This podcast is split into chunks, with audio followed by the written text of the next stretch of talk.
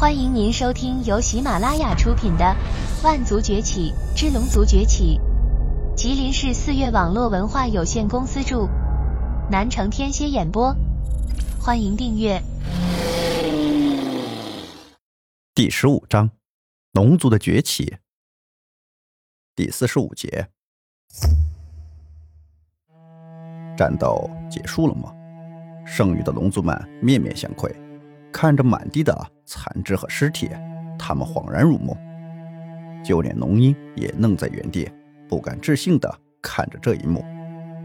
虽然剩下的泰坦族被强大的神秘人救走了，可眼前的这场战斗却已经有了最终的结果。龙族赢了，虽然付出了无比惨痛的代价，但最终取得了胜利。龙族的女王。就在这时。一只伤痕累累的九尾狐带着残缺不全的妖族赶来，朝着龙鹰施礼。九尾王，龙鹰连忙还礼，恭贺龙族恢复自由，重新掌控这个世界。九尾狐恭贺道：“希望以后我们妖族与龙族之间的合作会越来越多。多谢九尾王，多谢妖族的帮助。”龙鹰道谢：“不必客气，我们之间。”也是唇亡齿寒的关系，龙族能有你这样的一个优秀的王者，是整个族群的幸事。但希望你要戒骄戒躁，珍惜这来之不易的胜利。九尾狐说着，带着妖族离去了。龙族女王，我们也要告辞了，祝龙族能够万古长青。灵族的族长也向龙鹰辞别。待他们离去后，龙鹰看向了阿修罗一族，龙族的小丫头。恭喜你们了，阿修罗王阴森的开口。阿修罗王，你没有遵守我们之间的约定。龙吟面色凝重的上前。约定，不过是骗小孩的东西罢了。不过，我们还有自己的事情要做。阿修罗王冷哼了一声，之后抬手一挥，带领着阿修罗族就要离开。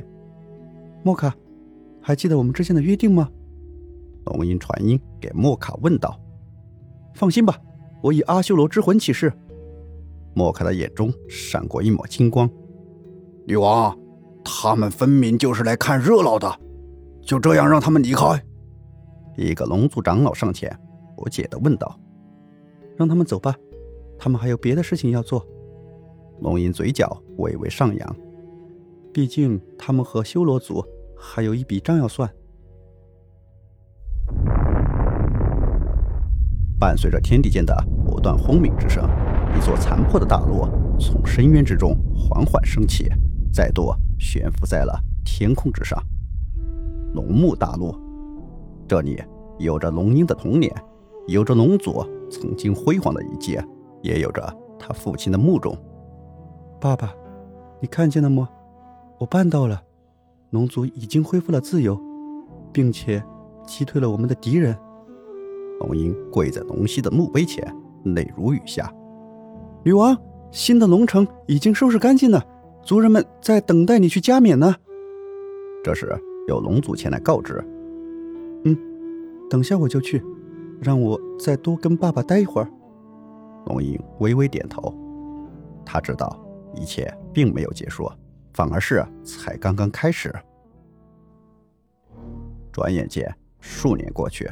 龙族重新开始繁衍生息，变得越发壮大起来。而龙鹰代表龙族，与各个种族之间相互联系，一时间万族来朝。突然，正在王座上不知想些什么的龙鹰猛然站了起来。这里是他的王殿，此时只有他自己能够待在这里。可他却依稀感觉到有一双双眼睛正在看着自己。是谁？谁躲在黑暗中？有什么事情？龙吟大声呼喝起来：“龙族的女王哟！”